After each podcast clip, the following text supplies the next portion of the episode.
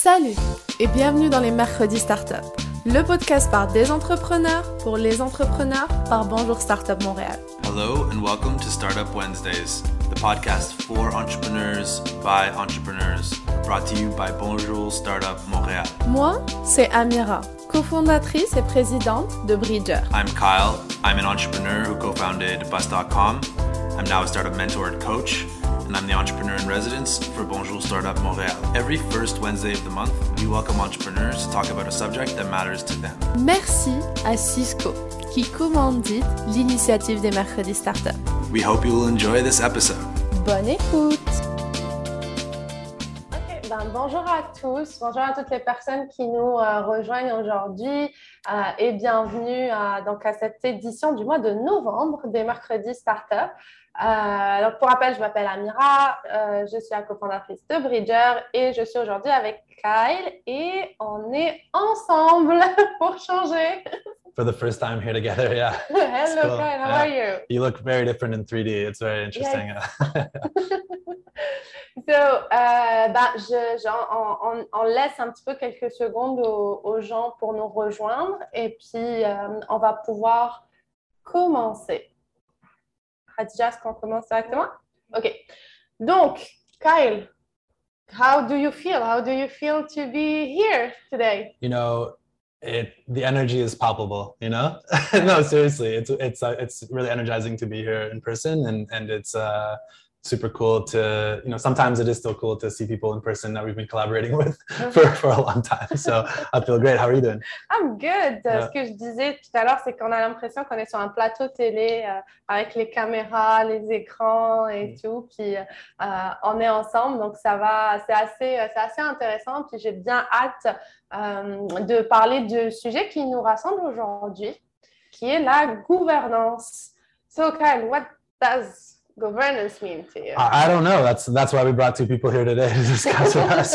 Um, but uh, it's definitely a, a very interesting topic, and I'm excited to have two such great guests here to today to discuss it. And um, you know, it's a it's a term that I think a lot of people would benefit from. Uh, you know.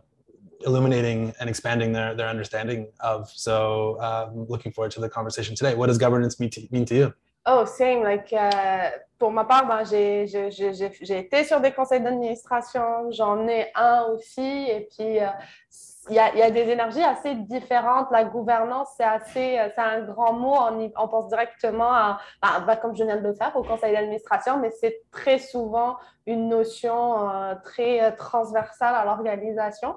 Et c'est quelque chose qu'en tant qu'entrepreneur, quand on commence, on ne pense pas à ça forcément jusqu'au moment où on se dit ah you need to you need to build a board et, et on n'a pas forcément d'expérience là-dedans c'est pour ça qu'aujourd'hui on voulait parler de ça avec vous euh, et puis de un petit peu explorer ce que ça veut dire comment on peut euh, mettre en place de manière pratico-pratique euh, une bonne gouvernance dans, dans nos différentes entreprises, mais aussi comment l'écosystème aussi peut aider les entrepreneurs à s'assurer que qu'on ait une gouvernance à valeur ajoutée, puis surtout positive et durable.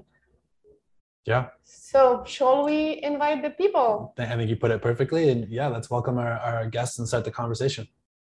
Donc, aujourd'hui, on a parmi nous euh, Déborah Charenfant, bonjour, et Alan McIntosh, euh, qui sont nos deux invités euh, du jour. Et puis, euh, je vais les laisser, eux, se présenter directement.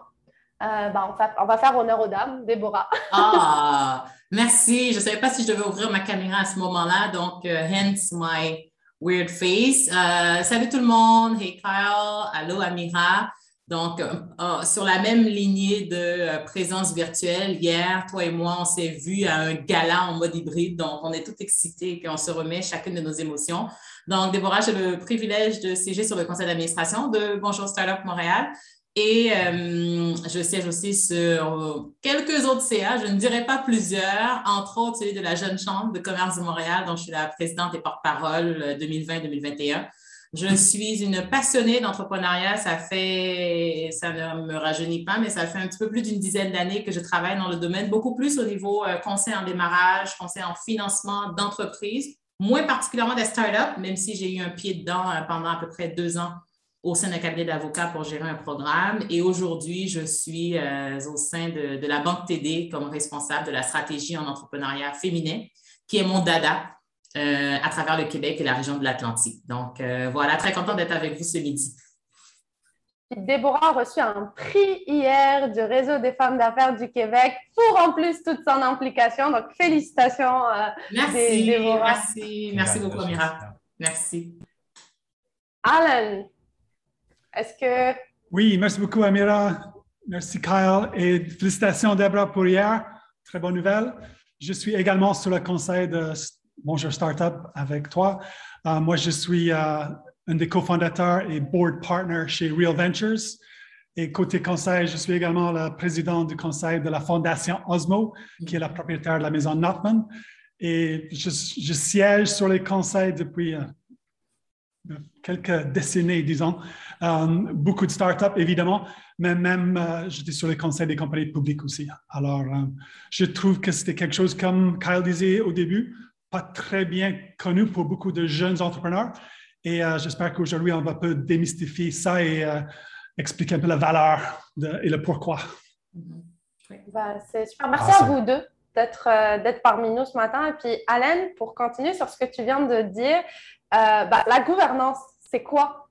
c'est quoi pour des. Comment on présente ça à des jeunes entrepreneurs ou même à des entrepreneurs établis qui n'ont pas forcément d'expérience dans ça? Comme tu viens de dire, comment on démystifie ça? Hmm. I, well, the first thing is you, know, you have, as a founder and CEO, uh, having started a company, whether you know it or not, de facto, you need a board or you will have a board, of which start with you will be, uh, if you haven't done any thinking about it, one of the board members, one of the directors. Um, so by law, you do need, you have de facto a board. And I think in the context that we're discussing, you know, governance is thinking about, it doesn't seem very relevant early on. Uh, you're probably very product market focused, not many uh, team members, but it really is. You know, if you've got a big, bold ambition with regard to the endeavor and the solution, what you want to bring to the benefit of the planet and change the world, at some point in time, a board is going to be a very strategic asset for you and will be part of keeping you, guiding you, and thinking about governance because governance is um, thinking about how you function as an entity to deliver your mission and your vision, but within the boundaries of the law, um, respecting your all the different uh, beyond shareholders, all the different stakeholders, which is of course is employers, it's your suppliers, um, what's the government if they're regulating your industry in some shape or form they will be, and so it's really pr- making sure that you uh, are abiding uh, and not doing anything that will take you off track of the big, bold, and ambitious journey you're on. And uh, typically, it does need external support and other people around you to guide you on that journey, like, a, like in anything else. So it's just one of those, I think it's really well described as a corporate muscle that you probably want to begin exercising quite early.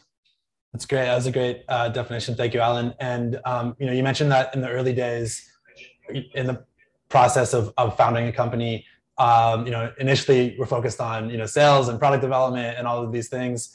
And uh, you know, I know from experience, you were you were our first board member actually at Bus.com, so our first non-founder board member. Uh, so um, you know, you obviously are a part of kind of you play that role kind of in like the early days of establishing a board and establishing governance. Um, in your opinion, what is the right time uh, for founders to start? Um, you know, bringing on people uh, such as yourselves or, or Deborah to kind of um, or other other uh, stakeholders to play a role in that in that governance beyond just the founders themselves? I'd say it's never too early. I think it's less of a priority when you're pre-commercial. Um, I think typically you it's going to be imposed upon you the first time you do a significant financing.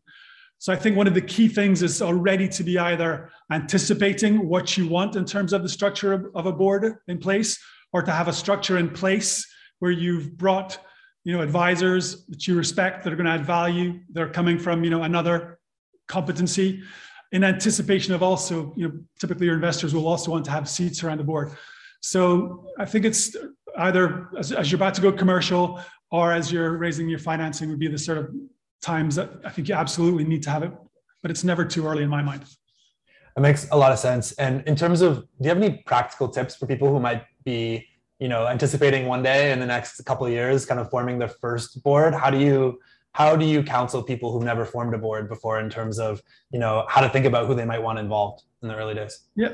The first big sort of thing that we always stress, because I think often it's viewed as a necessary evil. And I think that's completely the wrong way of thinking about it. You have to embrace the ownership you as CEO, there, there is this thing we'll get to eventually because your board can fire you. It's actually one of the responsibilities of the board to ensure that the CEO is conducting the affairs of the business with, you know, in an integral way. Uh, but as, a, as the founder CEO, I think you want to be embracing this and therefore owning it and thinking about it as an asset and being very deliberate and also demanding about how you go about picking who, who should be on that board. And of course, you want a variety of competencies and you know, perspectives. Uh, you want a board that's going to be super engaged. I think it's really essential that the individuals that you choose are people you appreciate or will appreciate working with. And then I think you want to really sort of set the bar high regarding the expectations you have of them. And then because you, you also, you're going to set the tone uh, for how your board operates and how performant and how good it is in its functioning. So raising the bar on the way on who you pick, how you choose them, and, and explaining the expectations and the levels of trust and transparency and how you're going to manage them. I think those are sort of guidelines to thinking about it. Typically, it's a small number of people early on, you know, three to five. It's also something very dynamic, you know, as, as we all know, if we're thinking venture model, which I think most of our audience is thinking about, you know, you're going from a small team and a, a seed stage round to you know, maybe a pre-A and then an A and then a B and a C and a, and hopefully mm-hmm. public, whatever. And so there's a, there's a very, there's a dynamic entity. It's not going, you know, the board you build at the seed stage will not very likely be the board that you're obviously not, because it's going to be much bigger and much broader and have, have, when by the time you're public. So again, it's that, that's also maybe a scary factor if you're overthinking, you know, I need the public company board now and you're only seed stage. Yeah. Merci, euh, merci Alan. Déborah, est-ce que ça te parle, tout ce, que, tout ce que Alan est en train de nous raconter? Et puis, j'aimerais bien aussi savoir ce que pour toi aussi, qu'est-ce que la, la gouvernance, ça vient chercher quoi chez toi?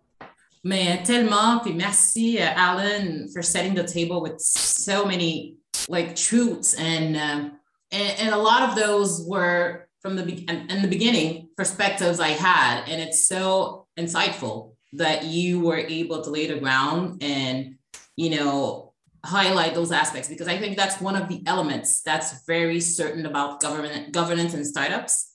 Parce qu'au début, on n'a pas vraiment, puis je dis on, je parle de l'écosystème, de, des startups, on n'a pas vraiment cette impression que la gouvernance est essentielle ou est importante pour les entrepreneurs qui démarrent.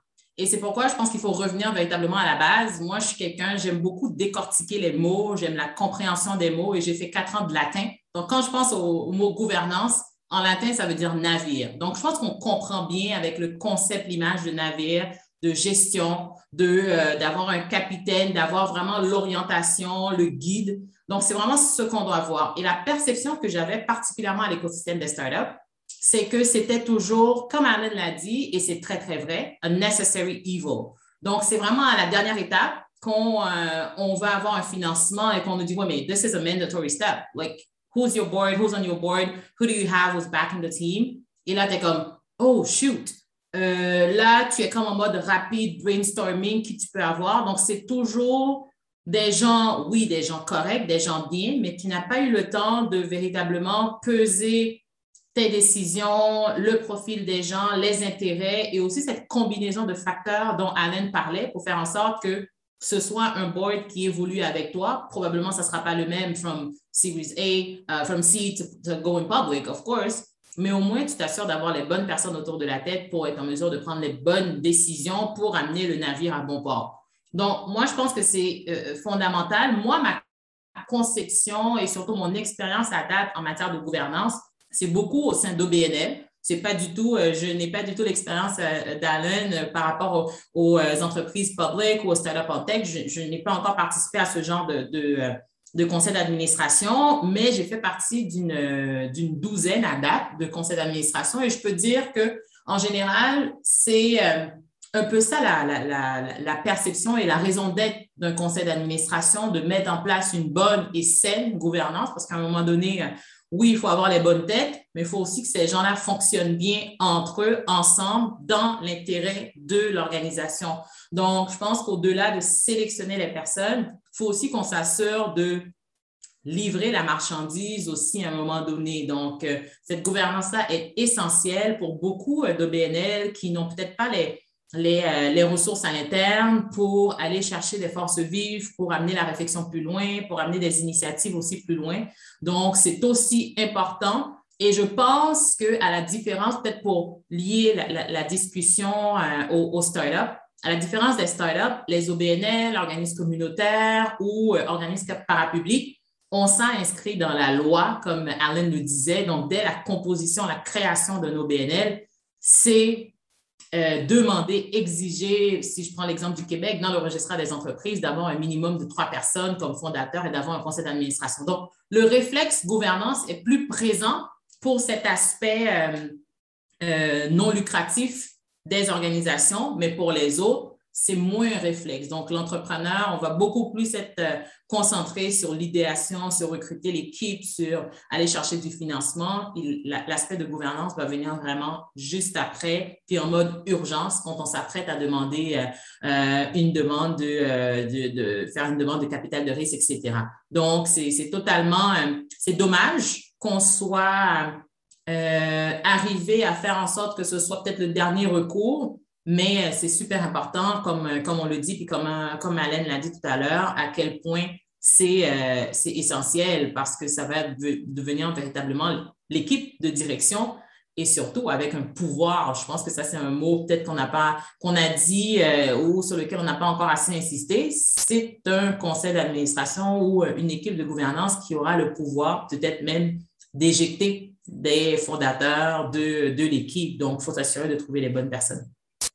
D'ailleurs, en parlant de, ça, Alan, euh, toi qui as été sur pas mal de, de boards et puis qui travailles avec des entrepreneurs, est-ce que c'est discriminant? Est-ce que vous voyez une différence entre quand des entrepreneurs arrivent avec déjà cette expérience de board et puis déjà cette, euh, cette connaissance ou je dirais cette, euh, cette compréhension de l'importance de, de, de s'organiser avec un board versus un entrepreneur qui arrive qui a vraiment euh, pas vraiment qui n'a, qui n'y porte pas autant d'importance. Est-ce que c'est quelque chose qui, que vous voyez surtout, euh, ben, par exemple avec Real et tout, comme un facteur discriminant? Est-ce que c'est un plus? Est-ce que c'est un moins? Comment vous le, comment vous le voyez? Euh, je, je pense que c'est certainement un, un avantage si tu as déjà réfléchi à ça, mais je pense que ce n'est pas un facteur déterminant parce que n'était pas un facteur clé parce qu'on pense que c'est très coachable et que dans le stade où nous intervenons, d'habitude, on est vraiment le first institutional money, alors peut-être le premier investissement après la, famille, les anges, etc. Alors, c'est quelque chose qu'il y a beaucoup de temps encore dans ce euh, voyage pour naviguer comme il faut, comme Deborah disait. Et, euh, alors, important, mais on voit une grande différence par rapport aux gens qui who have the mindset of necessary evil versus aha uh-huh. and embrace it. Parce que ça va plus loin que ça, je pense. C'est beaucoup des choses aussi de, de, comprendre que la façon que tu traites tes administrateurs, um, côté transparence, euh, côté exigence, les tâches que tu leur donnes, euh, leur niveau d'implication, leur compréhension de votre business, le mieux que le conseil va fonctionner quand les choses vont bien et aussi quand les choses vont mal. Alors, c'est très important de, encore pour revenir à la, métaphore de la muscle corporate. et si tu, uh, uh, if you're insecure about the relationship with the board, that, that's just, you know, that's the kind of mindset I think so important to kind of get over and a hurdle to get over. Hmm.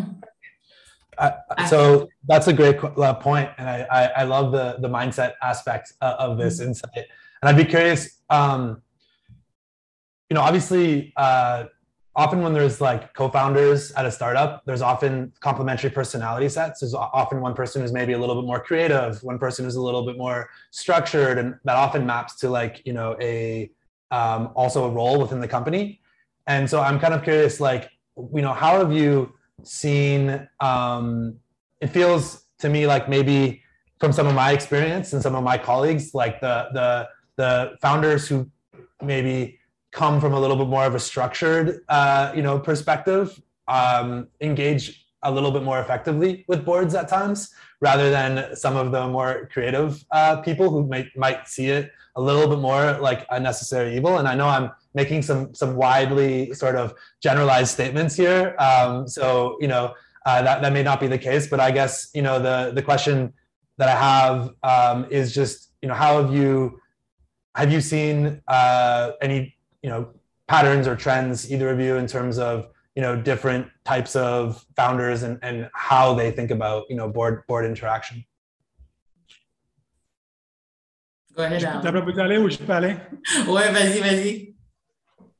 Kyle, you're making me think of one thing that I think is really worth uh, exposing because uh, we it's all individuals, it's personalities around the table. Um, there are many relationships and even as a, you and me, Kyle, uh, if you think about our situation, which is very classic, you know, you could yeah. have a, a, founder CEO on the board who has an angel, could be a family member. Um, yeah. So there's there's suddenly a family relationship, there's an investor relationship, there's a board relationship. You know, in our case, it could be, for example, I could be an investor, I could be a director, I could be a mentor to you, and I and all of those things are going on around the board table.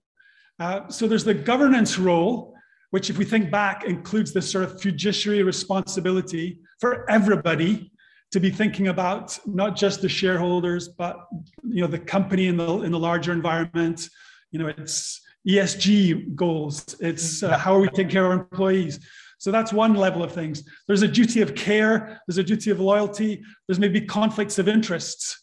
Um, you know, me as Real Ventures, I might have a different sort of perspective with my investor hat on than I should have with my director hat on in the longer term interest or even the short term interest of the company. Mm-hmm. And so I think those need to be almost exposed and in, in the course of these conversations and maybe some things are, need to happen out with the board meeting or even you need to step out or you know you know another thing we do for example is have these in camera typically at the end of a meeting which is something that seems weird initially to people who haven't sort of lived through it but um, maybe we can talk about that again I'm not, I'm not exactly answering your question, but it's, I think understanding that there's all these different dynamics, even, you know, if you've got two co-founders on the board, that's a whole dynamic where maybe there's a slightly different perspective. How does that get brought to bear with regard to good governance versus, you know, other personality challenges or, you know, count, you know, so, um, yeah, that's great. Need to remember it's all people around a board and there's all these different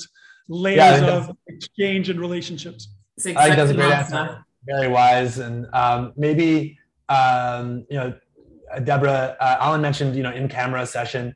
Maybe you could walk us through kind of what a typical sort of board, you know, meeting even looks like for people who are listening who might not have ever experienced that before. Ben oui. Yeah. Ben oui, définitivement. Puis ça, c'est un aspect, juste pour revenir rapidement sur l'élément de conflit d'intérêt qu'Alan mentionne, parce que ça, c'est super important. D'ailleurs, c'est même dans la définition aussi de la gouvernance et pourquoi on, instaure une gouvernance. C'est pour garantir une certaine équité dans le traitement, dans les opportunités, mais aussi pour éviter des conflits d'intérêts. Donc, ça, c'est aussi super important. On parlait de pouvoir tout à l'heure, de gestion, mais la notion de conflit euh, d'intérêt est super importante. Maintenant, pour une rencontre de conseil d'administration, de façon typique, on s'entend pour, tout à l'heure, on parlait de nombre de personnes autour d'un conseil. Le minimum serait trois. La moyenne serait 5, mais on peut aller jusqu'à 7, 10, 15, etc. Mais on, s'entend pour dire entre 7 et 10, c'est à peu près une bonne moyenne. Euh, une rencontre pour les, les conseils d'administration les plus efficaces, je vous dirais, on, va parler peut-être de deux heures. Une durée normale serait une durée de trois heures pour nous assurer de, couvrir assez de dossiers. Pourquoi? Parce qu'on ne se rencontre pas tous les mois. Si un conseil d'administration se rencontre tous les mois, soit une urgence, euh, soit il y a un problème. Une urgence, pas nécessairement un problème, donc c'est pourquoi je fais l'alliance entre les deux. Euh, soit effectivement, c'est un conseil d'administration, une gouvernance qui est en train d'être établie. So if you're having like a board meeting every week, there's an issue. Donc, techniquement, euh, la rencontre, il y a à peu près 5-6 rencontres par année.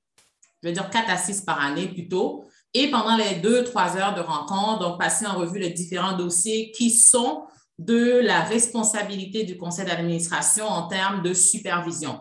Et ce sur quoi on s'entend aussi pour dire, c'est qu'un conseil d'administration, du moins la gouvernance d'une entreprise, n'est pas nécessairement impliqué euh, dans les détails au niveau des opérations. Donc, c'est pas, il est là à titre d'information pour savoir est-ce qu'on, euh, ça c'est peut-être un bon sujet, est-ce qu'on euh, rouvre les bureaux pour un retour au travail le 15 novembre ou est-ce qu'on le fait le 15 janvier? Donc, ça, c'est peut-être un sujet sur lequel on va informer le conseil d'administration pour avoir son avis pour décider, mais euh, ce n'est pas le conseil d'administration qui va intervenir pour euh, euh, déterminer tel employé A va travailler lundi, mercredi, jeudi et l'autre devrait. Donc, ça, ça relève de la prérogative de la direction générale et ça, on s'en occupe. Donc, les dossiers stratégiques sur lesquels le conseil d'administration doit se prononcer pour amener, pour conduire une décision, Là, on va traiter de ces sujets. Pour répondre à ta question directement de in-camera session ou un huis clos, comme on le dit euh, en français,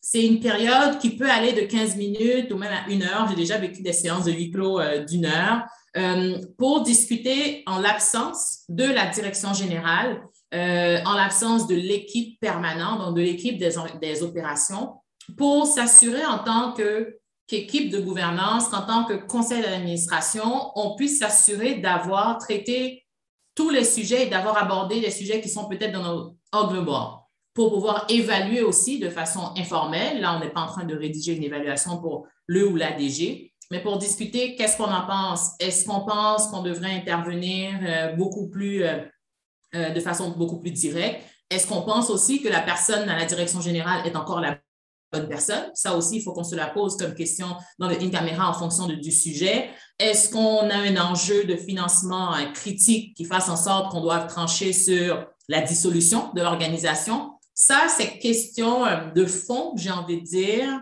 qui relève encore de la bonne gouvernance, de nous assurer qu'on guide bien le navire, qu'on évite euh, les conflits d'intérêts. Ça, ce sont des questions dont on va traiter au privé en l'absence euh, justement de la personne de la direction parce que faut comprendre aussi pourquoi ce huis clos est sans la présence de, la direction générale ou de l'équipe des opérations. Parce que souvent, euh, euh, ce sera peut-être une personne qui sera mise en posture de, de, de rassurer, d'amener des éléments pour dire non, non, non, non, tout va bien. Alors que dans cette période de huis clos, qu'elle dure 15 minutes ou une heure, là, il y a différentes personnes au sein du conseil d'administration qui peuvent amener des éléments euh, factuels, des éléments complémentaires pour se dire, ah, moi j'ai tel écho, on devrait plutôt trancher sur cet aspect et non la version seulement de l'équipe permanente. Donc, the in-camera session really uh, should be used for that mission, with, with that objective, I should say, just to have the opportunity to take into account different aspects and to be able to cover all the blind spots and make sure that we all make decisions that uh, down the road worthwhile for the company and the organization. Donc voilà. Continuer sur le point que tu es en train de donner. Mm-hmm. euh, tu viens de donner, euh, on va dire, une des bonnes pratiques à faire sur le, euh, sur le board. Ben, si je te demandais, c'est quoi les autres bonnes pratiques? Là, c'est par rapport au huis clos, mais ça serait quoi, dans, vu que tu l'as très bien dit, tu as fait quand même une douzaine de, de boards et puis Alan aussi beaucoup plus, je suppose. Mais je vais vous poser la question à vous deux c'est quoi les bonnes pratiques? Une fois que le board est mis en place, qu'est-ce que vous avez vu qui fonctionne euh, en plus des WICO? Qu'est-ce que vous avez vu aussi qui fonctionne un peu moins? Donc, euh, hmm. quoi vos observations? Je vais peut-être commencer là-dessus. Ce qui fonctionne bien, euh, je pense que c'est d'avoir c'est pas c'est pas une du tout une, une idée de, de Déborah. C'est déjà de un, ça peut avoir l'air banal, mais d'avoir un nombre impair au niveau du conseil d'administration pour s'assurer que quand on est, le vote est serré, qu'il y a quelqu'un qui tranche et qui fasse en sorte que la balance va dans le sens de la majorité. Donc, c'est pourquoi tout à l'heure, on parlait de 3, 5, 7. Bref, c'est dans cet objectif-là pour les personnes qui nous écoutent et qui, euh, peut-être, c'est nouveau euh, pour, euh, pour elles d'entendre ces éléments-là.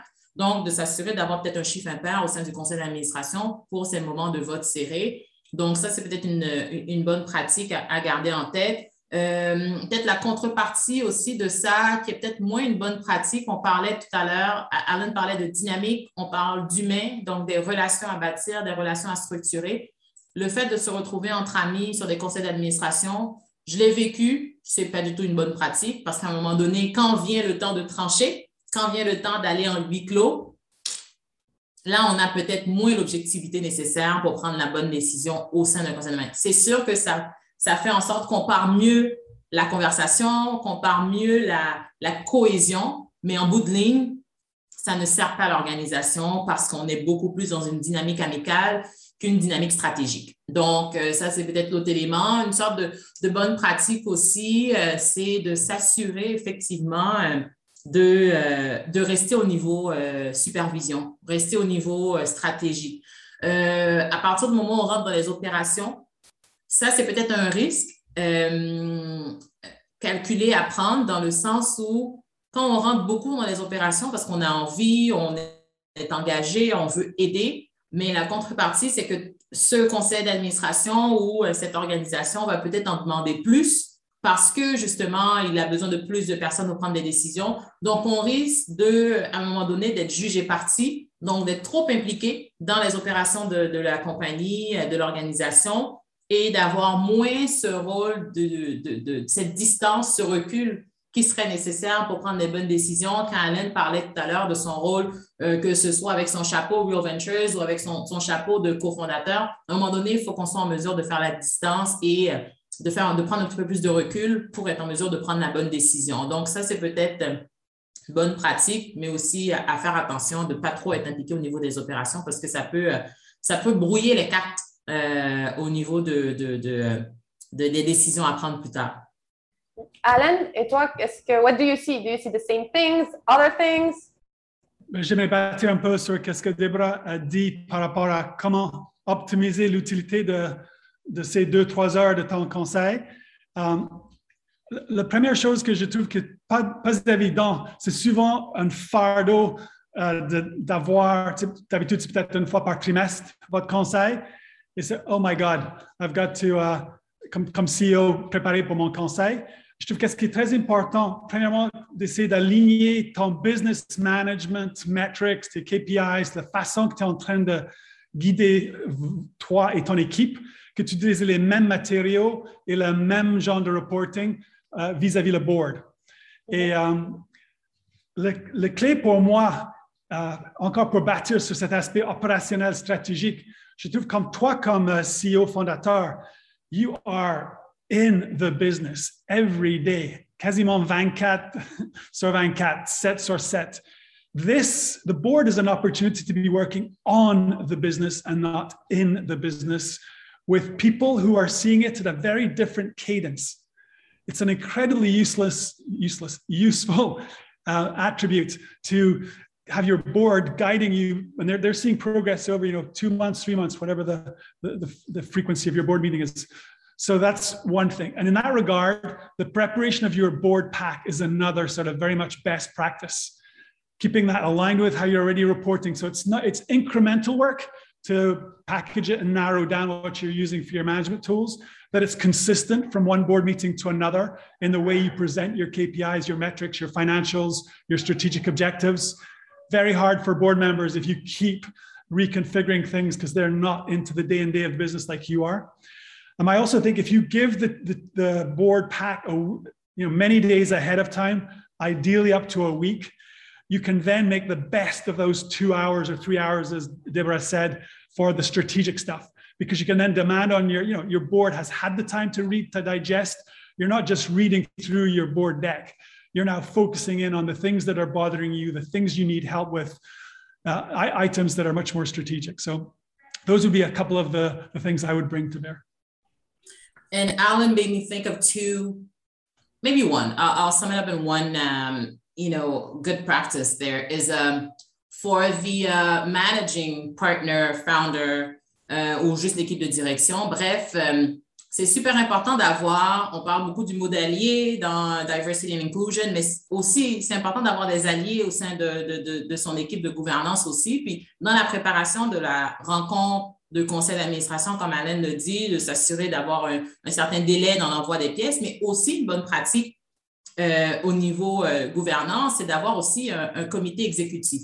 Donc, un executive committee composé de différentes personnes, beaucoup moins, peut-être trois, quatre personnes, par exemple, trésorier, VP et président du conseil d'administration, président, Mais ce que, euh, euh, au-delà de, d'être une, oui, une case à cocher au niveau gouvernance, mais c'est surtout une bonne pratique dans le sens où ces personnes, on les rencontre avant. Et quand viendra aussi une décision à prendre, des points à pousser ou des, des, des actions à appuyer, ces gens-là vont être les alliés de la direction générale pour dire non, non, on a discuté, on a fait une rencontre beaucoup plus détaillée avant le CA, on a pu se pencher beaucoup plus sur les chiffres, on est en mesure de vous dire, collègues administrateurs et administratrices, que c'est la bonne décision, on a vu et revu. Donc, le fait d'avoir un CE qui fasse partie du CA, euh, c'est aussi une bonne stratégie pour l'équipe de direction beaucoup plus pour faire en sorte de faire avancer les dossiers, pour être en mesure de, de mieux prendre connaissance des dossiers aussi, parce que si on a un conseil d'administration, par exemple, de 15 personnes et que tout le monde a la même information au même moment et qu'on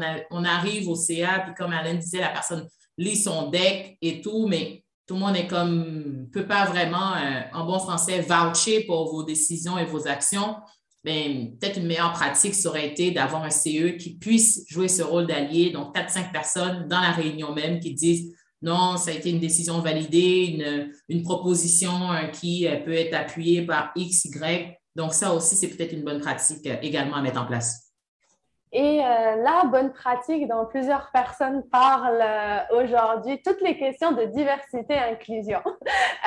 comment, I opened the door to that one, didn't I? Yeah. Donc, I'll do that. I'll talk about the elephant in the room.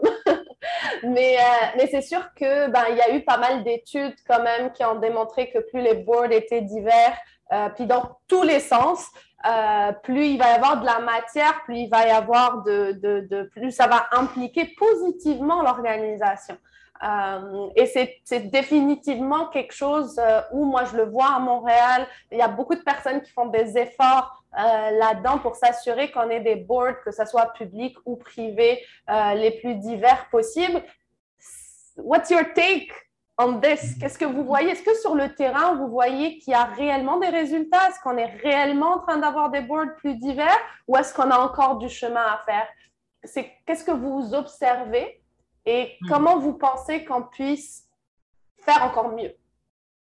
Hmm. Je vais commencer, puis probablement Karine aura des, des points euh, beaucoup plus euh, précis. Euh, euh, bien évidemment, rien n'est parfait. Je pense rien ne sera parfait. je pense qu'à partir du moment où on prend conscience de ça, on peut tout. Ce qui ne veut pas dire qu'on ne doit pas faire des efforts. Et ça, il faut le reconnaître. Hier soir, si je fais encore référence au gala, je le disais à mes, aux personnes autour de la table, il y a un temps pour critiquer, mais il y a aussi un temps pour reconnaître. Et ça, je suis vraiment dans la reconnaissance et dans le constat euh, avec l'état actuel des choses, on, je parle du Québec, je parle de Montréal, on a beaucoup fait de progrès dans les deux dernières années, mais peut-être même les cinq dernières années en matière de, euh, de diversification de nos conseils d'administration en termes de gouvernance de nos équipes. Ça, il faut le reconnaître. Il y avait un temps pour critiquer, ce sera probablement encore le temps de critiquer tel ou tel point, mais il y a eu des efforts concrets, sérieux pour améliorer la chose. Ce que je remarque beaucoup plus, c'est que oui, cette diversification de conseils d'administration, puis ça, c'est peut-être euh, le, takeaway sur lequel je vais challenger Alan euh, avec beaucoup de sourire, euh, c'est que cette diversification est beaucoup plus au niveau des conseils des OBNL, genre pour des compagnies qui n'ont pas de, qui n'ont pas de but lucratif, mais là où les conseils d'administration where it pays, hmm, maybe there's a lack of diversity there. Mais comme je dis, il y a une évolution. Peut-être que ça va encore prendre un petit peu plus de temps pour atteindre cet autre niveau de euh, conseil d'administration payant ou conseil d'administration d'entreprise beaucoup plus euh, important et influent. Mais the work has been done and we do have to recognize that. And even me, as a Black woman who wasn't born here, I see the difference. Et je terminerai peut-être avec cette petite note in terms of um, sometimes, well, sometimes I hear that a lot. Oh, I don't want to be um, in a program in an, in an organization or in the board of an organization because I'm Black, because I'm diversity. Personally, I don't really care because I know I know the uh, the value of my uh, of my skills. I know why I'm here and I know what I've done there. So being part of a diversity program, I don't care at all. Et même ça m'intéresse d'en faire partie parce que je suis comme, oh, OK, donc ça vous a pris un programme pour inciter des gens, ben, tant mieux, tant pis. Moi, je sais pourquoi je suis là et je sais pourquoi euh, je veux contribuer à telle organisation. Donc, je pense qu'on doit aussi changer notre mindset par rapport à ça parce que euh, je peux vous le dire que euh, diversity program or not, le fait que vous soyez là, c'est qu'il y a des compétences qui sont là parce que si on n'avait pas des compétences, trust me, you wouldn't be part of uh, the organization at all. Donc, je vais terminer là-dessus, puis je lance la balle à par rapport à la rémunération des conseils d'administration. Yeah, to your, I'm optimistic. I, I, I think uh, a lot of people have been, I'd say, well intentioned for a long time, but it was not a high enough priority. And given how busy and all everyone's juggling a thousand things, it, it was not really, you know, it'd slip. If there was an opportunistic moment, it would happen. But I, I feel like for probably for terrible reasons, we are all, and painful reasons, so much more aware of the, the need for it. But I also think there's more of a ground truth appreciation, as you alluded to right at the outset, that it's the numbers, you know, when you have diverse an employee base, a team base, when you have a diverse board, they actually outperform in the market. And it's it's intuitively, it makes so much sense. Uh, and I, I, also think we've now reached a tipping point that you, you can't, whether it's a private, public, even startup, everybody is thinking they appreciate the value of this and they're trying to find a way. I do think that the challenge is you your, your focus is on whether it's women in tech or whether it's you know whatever the diversity is. We're still trying to get a greater pool of candidates into the ecosystem to actually make it feasible to happen. So it's I think that the task and the onus is on founders to reach out even more and beyond their comfort zone and, and their existing networks. That's the key challenge to overcome right now. I am optimistic because I just see everyone's talking about it. It's not a, oh, it's a good thing to do. No, it's a thing we have to do.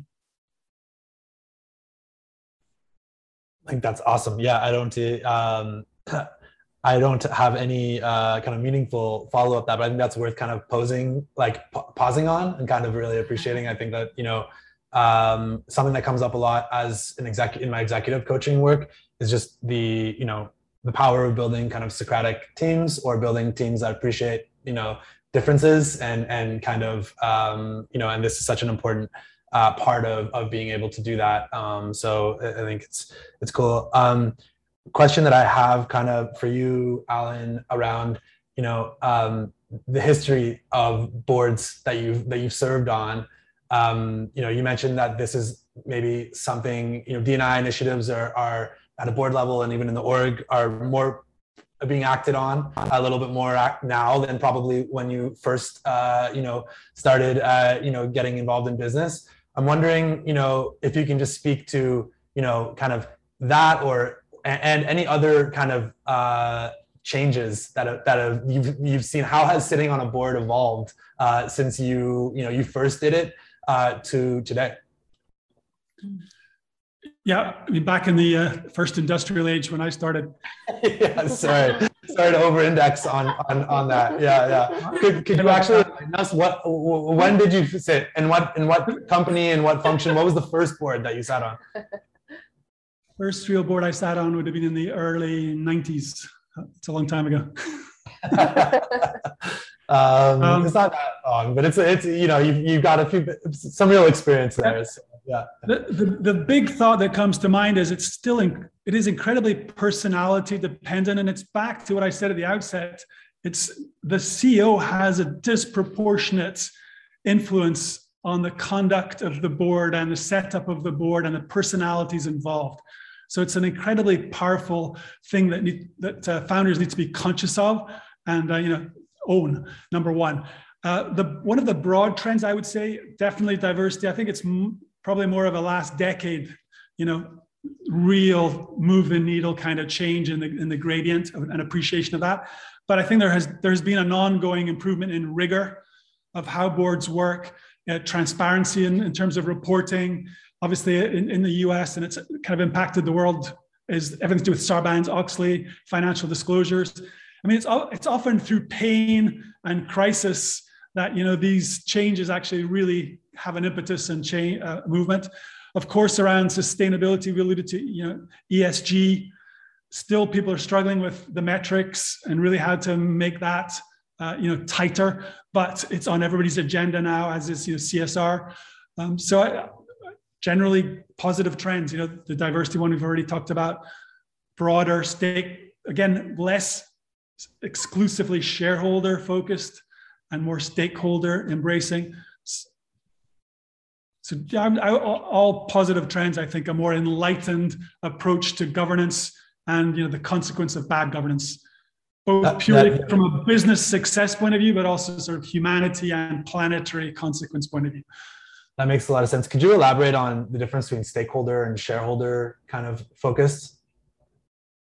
Yeah, my shareholder obviously is starts with the founders, everybody who then invested in the company, including potentially VCs all the way through to public market could be big pension funds to you know retail investors who buy you know 10 of your shares so that's the shareholder universe and typically capitalism was driven to create you know value for those shareholders and you know financial theory was all around you know anyway that's the, was the driver stakeholders is actually thinking about everybody who a company's activities are impacted by most obviously the employees of the company but then if you think of, uh, you know, there, we, any company is part of a complex supply chain.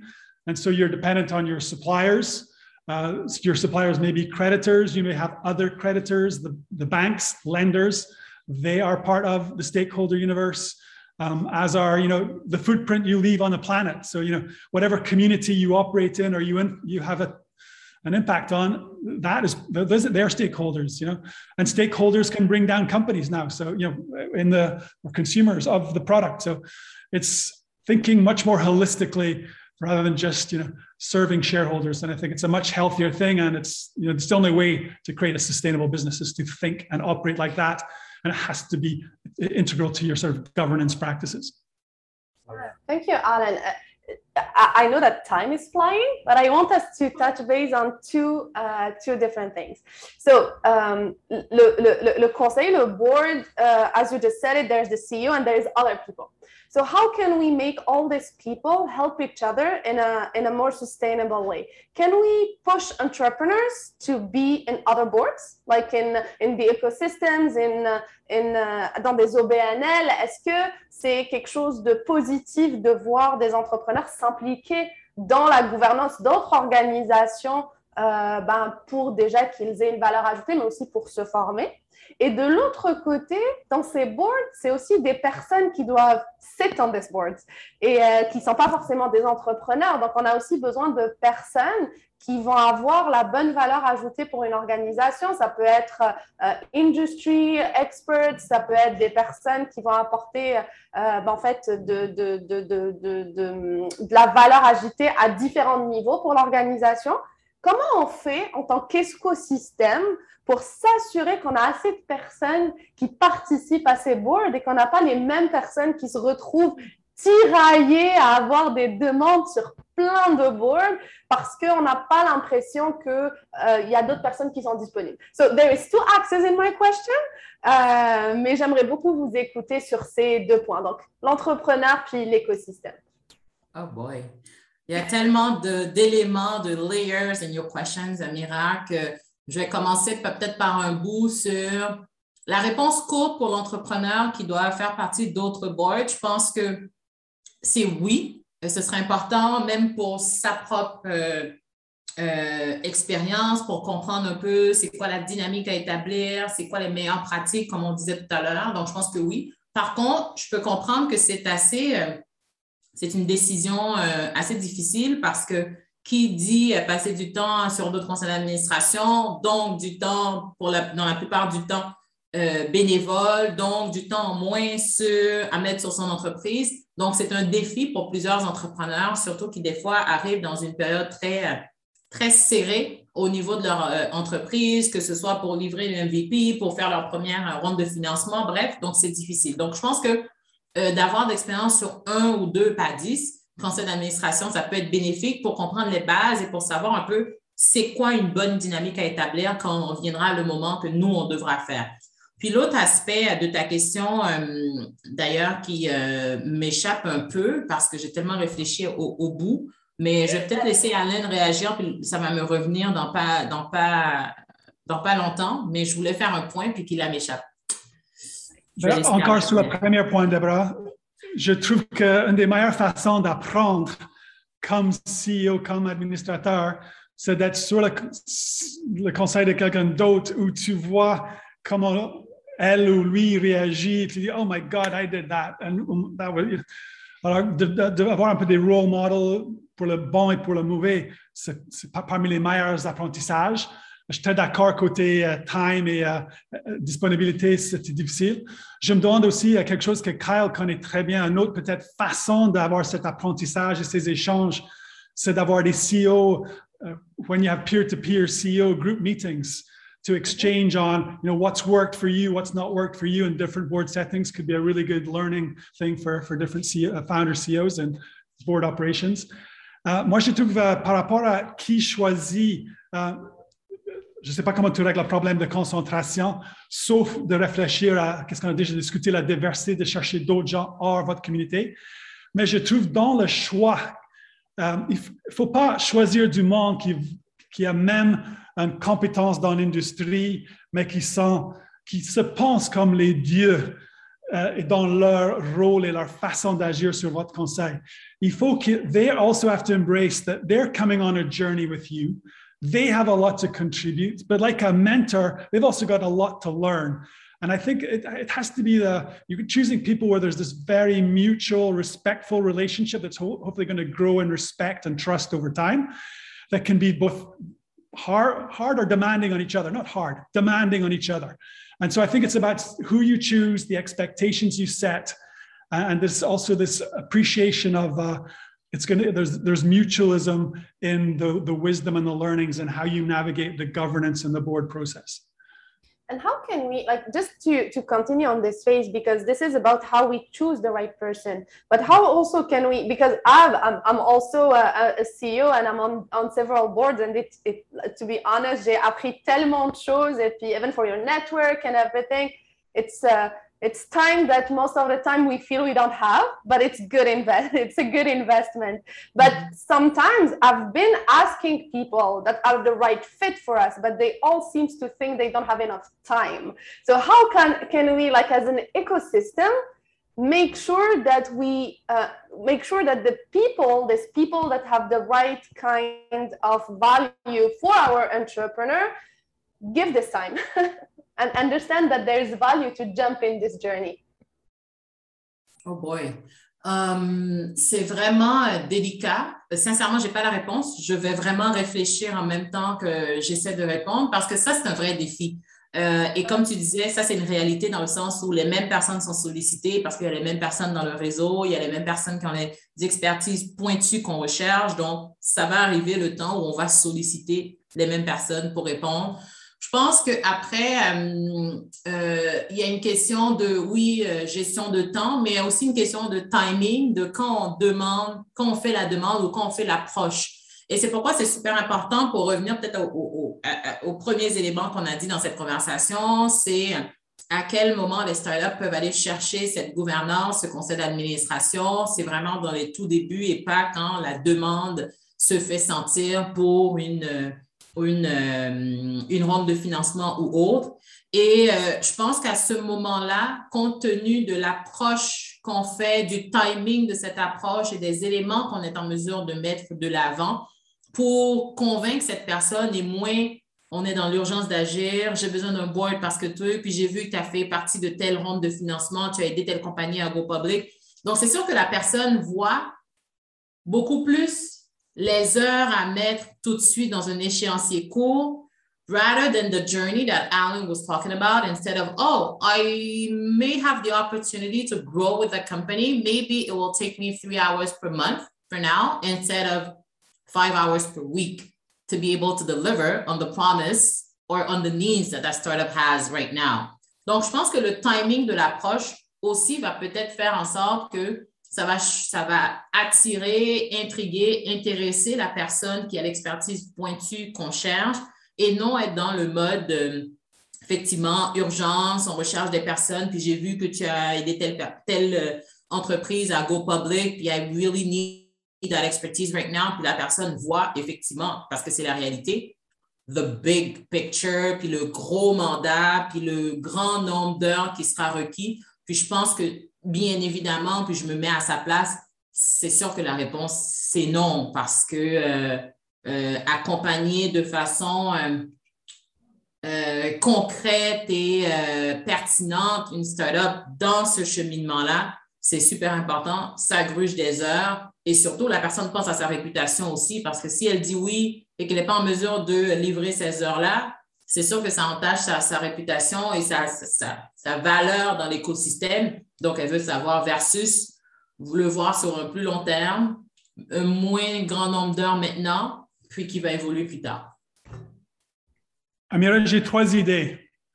La, première chose, moi, je pense qu'il y en a beaucoup de candidats, mais il faut prendre le processus de sélection. C'est un grand effort c'était comme d'aller sélectionner ton co-founder ou ton prochain CTO, un rôle hyper important pour la compagnie, ou de faire un fundraising. Alors, il faut vraiment bâtir un funnel de candidats. Il faut vraiment, comme, il faut que toi, tu as un narrative qui est compelling. Il faut que tu es capable de montrer leur, tu sais, tu, tu un peu aussi tourner les tables. C'est un processus d'entretien où eux, idéalement, tu as peut-être un bassin de 10 candidats, sont en train de vendre le pourquoi et leur valeur ajoutée à vous aussi. Il y a une chose qu'on n'a pas parlé aussi. Évidemment, normalement, un membre du conseil va être rémunéré, pas en argent, mais avec des options. Il va faire partie de votre ESOP. Alors, ça, ce n'est pas quelque chose qu'on a parlé, mais ça aussi, ça, si tu es capable d'avoir des bons candidats qui croient dans votre histoire, et, je pense que c'est plus facile que c'était il y a dix ans. Les gens croient dans les jeunes et les nouvelles idées, les gens qui veulent changer la planète et de contribuer à ça. Il faut aller chercher ça dans les gens. Et évidemment, il y a un petit peu de récompense s'ils croient dans votre histoire. Et ultimement, peut-être une autre dernière chose, c'est peut-être tu peux délimiter. Tu dis, let's do this for two years. Ça te donne aussi une flexibilité. Mm. But, but I think how seriously you take this on, like anything in your company, it will lead to the ultimate success and the caliber of who you attract to your board. Awesome. Unfortunately, um, it's time to wrap up, but uh, I think we maybe have to do another, uh, you know, maybe even multiple sessions on this topic potentially. Uh, so uh, learned so much today, uh, both in terms of conceptually, um, you know, got to get an insight into some of your experiences, which is really valuable and also very practically as well. So thank you so much for both of you for taking the time and um, really valuable um, contributions to the this conversation in the in the ecosystem. And um, yeah, also want to thank uh, Cisco, uh, one of our, our main sponsor in terms of making this possible.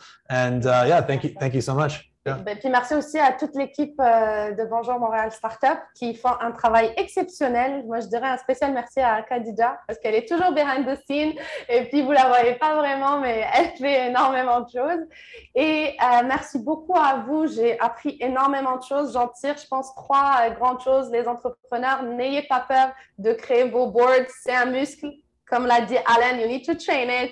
Euh, on, a, euh, on, va dans la bonne direction. Il faut vraiment qu'on continue à, comme, comme tu l'as dit, Déborah, il faut savoir reconnaître que les choses avancent bien quand même dans notre écosystème ici à Montréal et au Québec.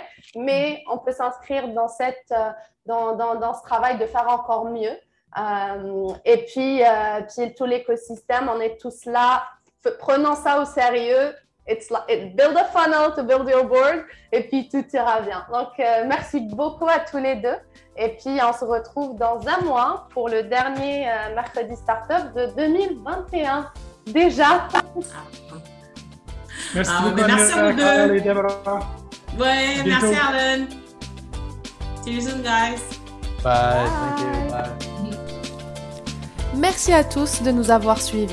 Pour ne rien rater des prochains épisodes ou pour en savoir plus sur l'initiative des mercredis startup, vous pouvez aller sur notre site web www.bonjourstartupmtl.ca ou encore vous pouvez nous suivre sur nos réseaux sociaux et ou vous inscrire à notre infolette. Si le podcast vous a plu, vous pouvez nous soutenir en nous mettant un 5 étoiles sur Apple Podcast. Et bien sûr, n'oubliez pas de nous dire en commentaire quel sujet vous aimeriez qu'on aborde.